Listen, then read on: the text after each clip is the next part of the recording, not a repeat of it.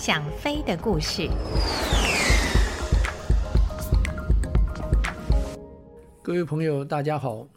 在今天的节目里面，我要跟大家讲的故事是一颗价值超过两千万元的灯泡。诶，大家也许会觉得奇怪，怎么会有那么贵的灯泡啊？当然，这个灯泡的本身的价值只有区区美金十二块，但是因为一颗这样子的灯泡，竟会让一架价值两千万元的这飞机坠毁。这实在是匪夷所思的一件事情。今天我在这边就要跟大家分享这个很离奇的故事。话说，一九七二年十二月二十九号晚上九点二十九分，一架三星式广体客机从纽约甘乃迪机场起飞，前往一千多里以外的迈阿密。这架飞机起飞的时候，纽约的这个这气温呢，只有摄氏两度。但是在他们的目的地等待他们的气候呢，却是摄氏二十五度。所以这个飞机越往南飞啊，这个飞机上面这些客人的这个心情也都越来越高昂，因为终于可以离开纽约那个像冰窖一样的这个环境，呃，到达迈阿密这个棕榈滩呐，新年的假期啊，多美好的事情。这架客机啊，是我的老东家洛克希德公司所设计的 L-1011 三星式广体客机。这架飞机是在一九七二年六月才出厂交给东方航空公司。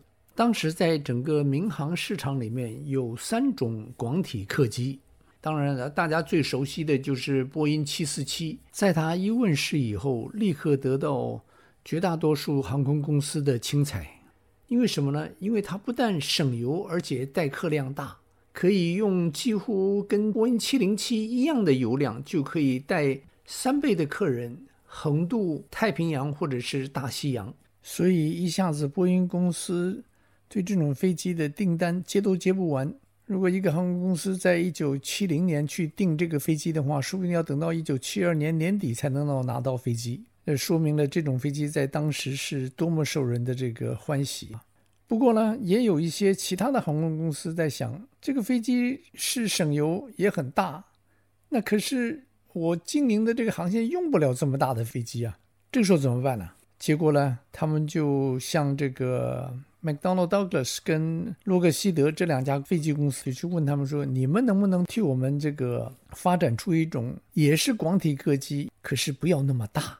呃，我们不需要说四百个人，大概三百个人那就可以了。呃，在这种情况下面，美国的这个 McDonnell Douglas 啊，就设计出来了 DC-10，也就差不多是三百多个客人，是用三个发动机的，左右翅膀下面各装一个发动机，另外一个发动机则是装在飞机的尾部。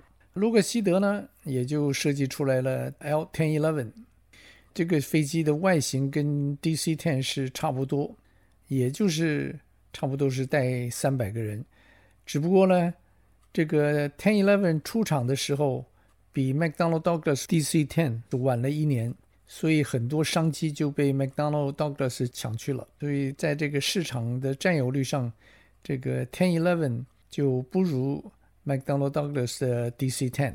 不过呢。美国的东方航空公司是向来是用这个洛克希德公司的这个飞机的，所以即使晚了一年，东方航空公司还是按照原来的计划购买这型1011。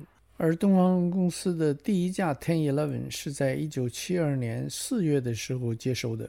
而现在要讲故事的这一架飞机，呃，十二月二十九号由纽约飞迈阿密的这架飞机，其实是在生产线上的第十一架，是在一九七二年的六月交机的。所以这架飞机说它是崭新的，一点都不为过。所以我想，在十二月二十九号那天搭飞机的乘客在登机的时候，都可以闻到新飞机的味道。这架飞机啊，不单单是飞机是新。坐在驾驶舱里面的每一个人经验也都很丰富。那天晚上的正驾驶啊，叫做 Robert Loff，当年他是五十五岁，呃，在这个东方公司刚刚成立不久，他就加入公司，在那个时候已经有了三十二年的资历。他是在当年六月完成这个 Ten Eleven 的换装训练，是东方公司第二批完训的这个机长。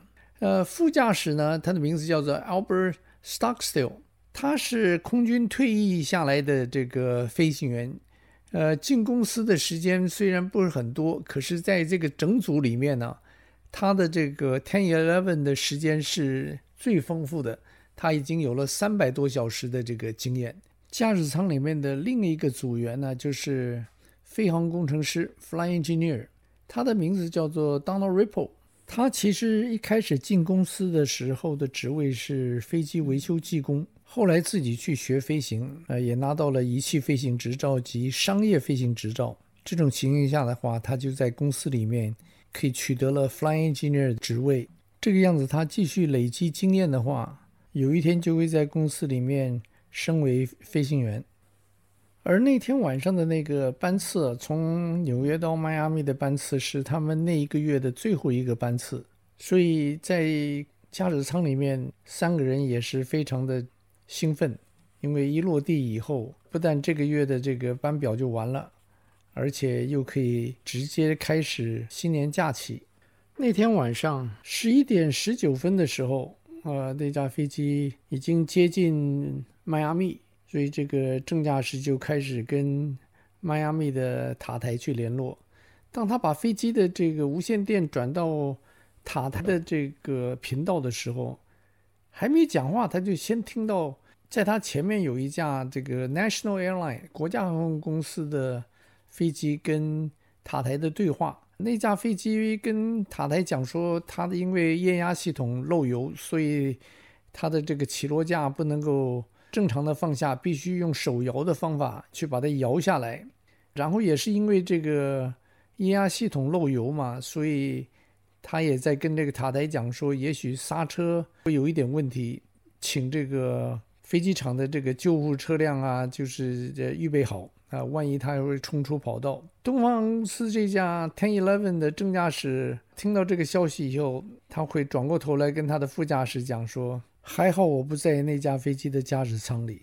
他的副驾驶听了之后也笑着说：“ 可不是吗？”正驾驶随即按下麦克风上面的那个通话按钮，向迈阿密塔台报出自己飞机的代号及请求落地。呃，迈阿密塔台很快的就帮飞机场的气压、风向及风速报出来，并指示他由这个九号左边的跑道落地。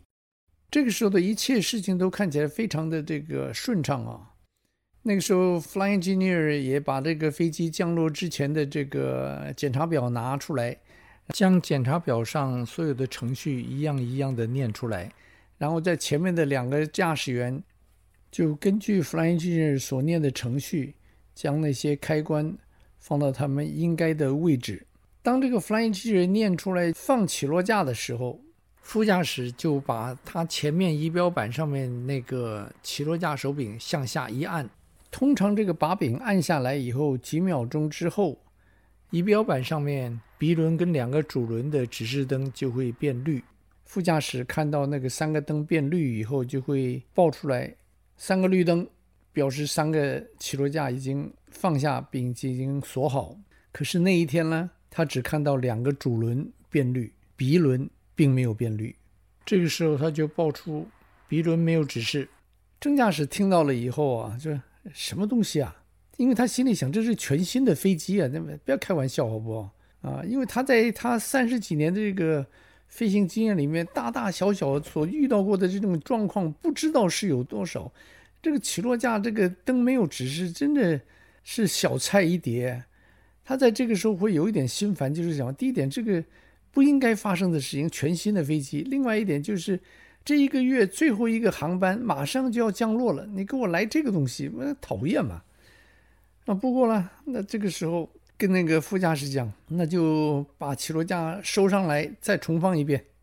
啊，副驾驶就说 OK，起落架收起，然后重放，把柄又按下来。过一下还是只有两个绿灯，鼻轮的灯还是没有亮。正驾驶这个时候啊，叹了一口气。他就跟迈阿密的这个塔台联络。迈阿密塔台，这是东方航空公司四零一号班机，看样子我们的起落架有一点问题，所以我们需要重飞一趟。迈阿密的塔台听了他报告之后，就很自然地说：“好，你可以重飞。现在跟进场台去联络。”当时负责开飞机的是副驾驶，正驾驶只是对外联络。副驾驶把机头拉起来，飞机开始爬高以后，他又把这个起落架又放了一遍，这个情形还是一样，鼻轮的灯还是没有亮。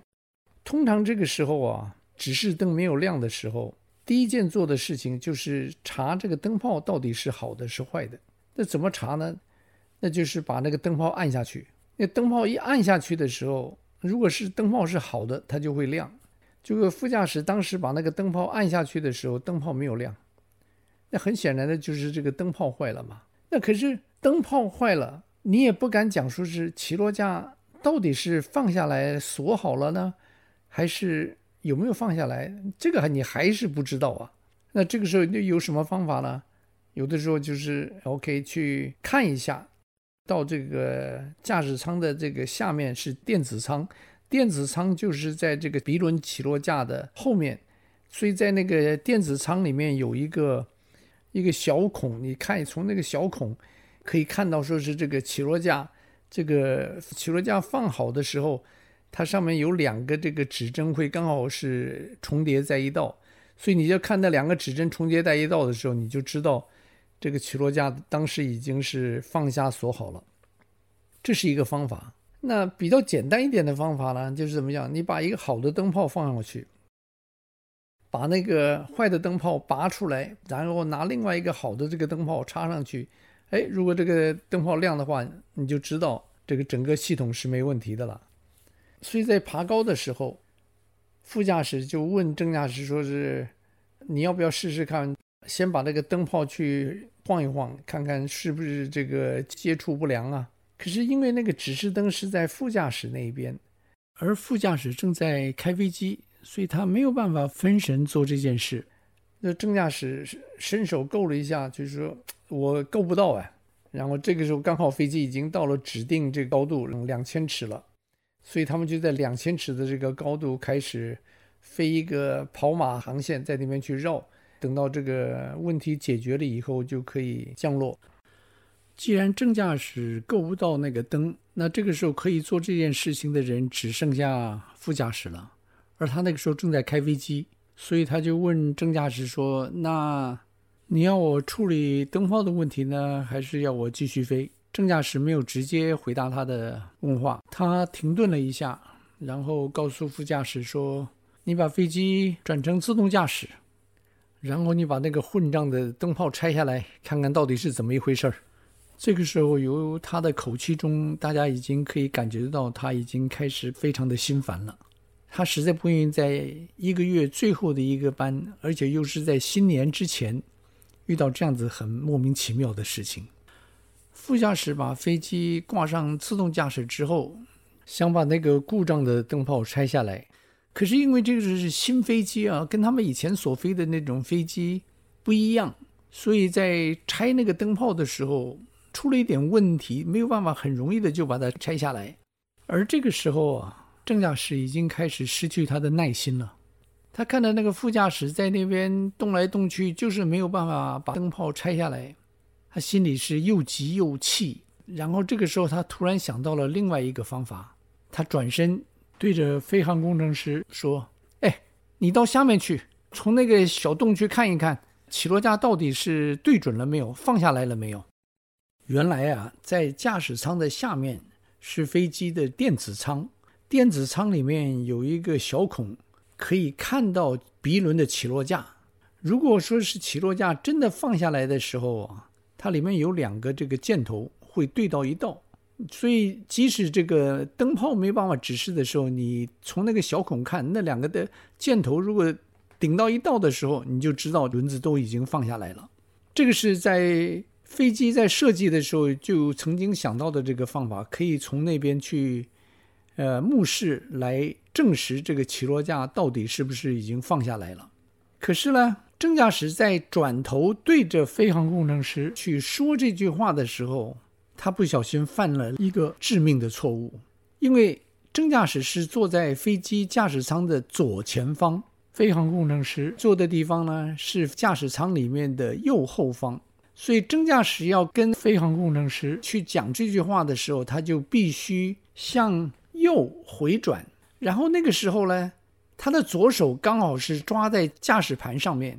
所以他在向后面转身的时候，左手很自然的就往前面推了一下。大家记得我们刚才讲了，这个时候飞机是挂在自动驾驶上面，然后他就是轻轻的把驾驶盘往前面推了一下，就是不自觉的往前面推了一下。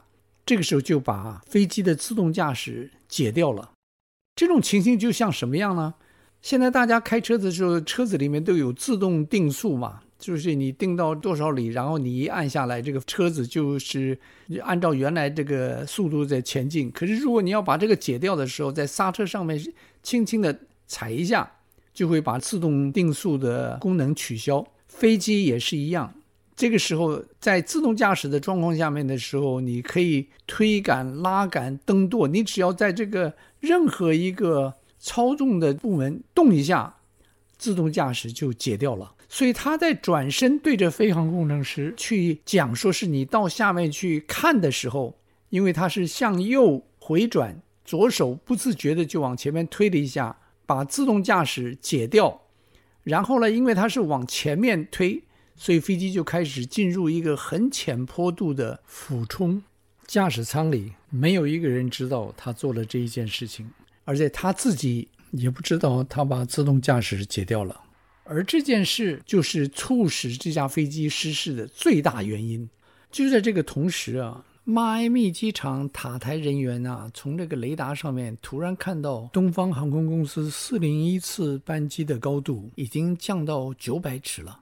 他心里纳闷儿，哎，他的指定高度不是应该是在两千尺吗？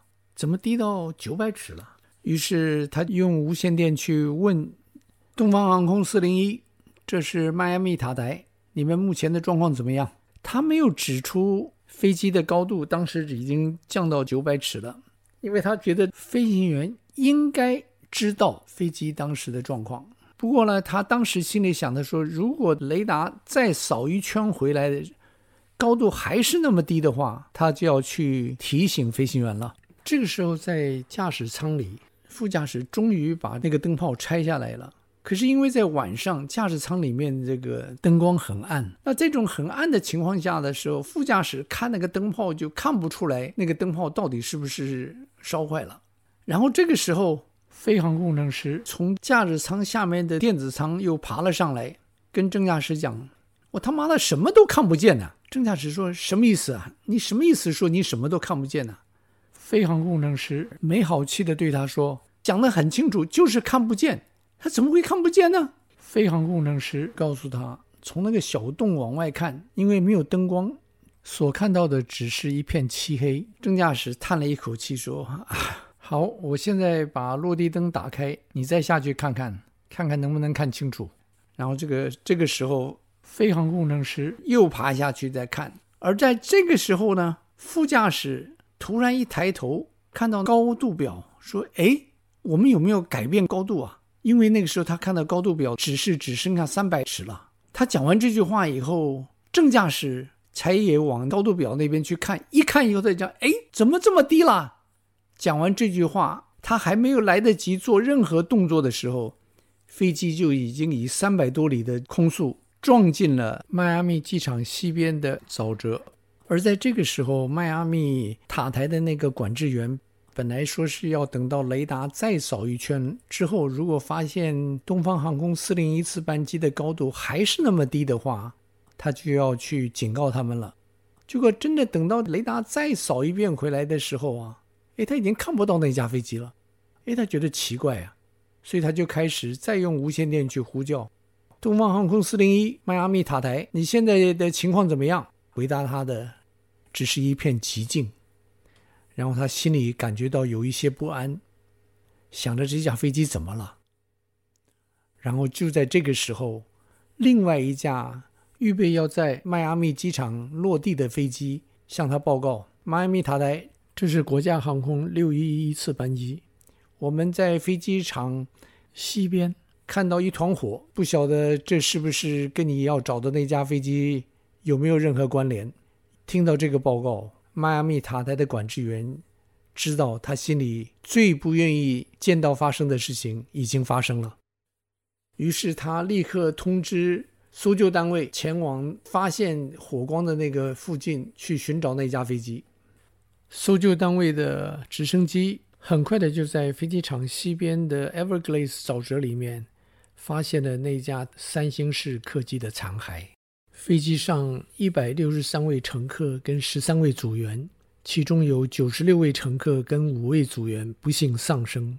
驾驶舱里面的正驾驶、副驾驶。及飞航工程师等均不幸罹难。在进行失事调查的时候，每一位参与人员最关心的一件事情就是：这个几乎是全新的飞机，怎么会发生这么重大的飞行意外？然而，由飞机的黑盒子里面，他们很快的就知道了事情的真相。原来，在飞机撞到沼泽里面的时候，竟然没有一个人是在开飞机。这个话怎么讲呢？大家也许去问，驾驶舱里面不是有三个人吗？正驾驶、副驾驶跟那位飞航工程师，怎么能说没有人在开飞机呢？不过我们现在来看一看，当时飞航工程师在干什么？飞航工程师在驾驶舱底下的电子舱里面，试图在由那个小孔去看起落架是不是真的放下了。所以他没有关注到飞机的状况。再来就是看副驾驶当时在干什么。副驾驶当时在忙着要把那个灯泡拿下来去看一看，所以他的精神全部都是在那个灯泡上面。最后我们来看正驾驶在干什么。正驾驶当时忙着让副驾驶去看灯泡。让飞航工程师到底下的这个电子舱去目视检查起落架的情形，剩下的时间他就在生气，而没有注意飞机的状态。所以，真正来讲，那个时候在驾驶舱里面没有一个人在开飞机，而导致这一切混乱缘由的那个灯泡，其实根本无关紧要，因为。这三个人里面，如果有一个人很专神地注意飞机的情况的话，这架飞机就绝对不会莫名其妙地撞到沼泽里面。除了这三个人的责任之外，另外失事调查小组认为，那位航管人员也需要为这次失事案件负一部分的责任，因为他在飞机的高度低到九百尺的时候，没有很明确地警告飞行员。根据他的证词，一般飞行员不愿意航管人员去干涉他们怎么样开飞机，所以他当时只是用很技巧的方法去问你们现在的状况怎么样，希望飞行员在那个时候能够了解，或者是告诉他为什么飞那么低。可是当时的飞行员回答非常正常，所以他打算。等雷达扫过一圈以后，如果那架飞机的高度还是那么低的话，他就要警告飞行员。没想到还没有等到雷达扫过一圈，那架飞机就已经撞到沼泽里面了。另外一件失事调查小组觉得非常遗憾的是，就是当正驾驶不小心把驾驶杆往前推，把自动驾驶解掉的时候，飞机开始缓缓地向下降低高度。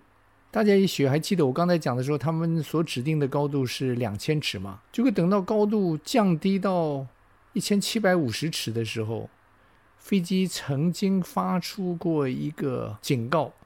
不过因为这个警告铃是在飞航工程师的座位那边，而只是咚这么响了一下，而那个时候呢，飞航工程师在哪里？他在驾驶舱下面的电子舱里面，所以他没有听到。前面的两个飞行员也没有注意，于是就在这一连串的疏忽与大意之下，一百多个人的生命就这样的灰飞烟灭。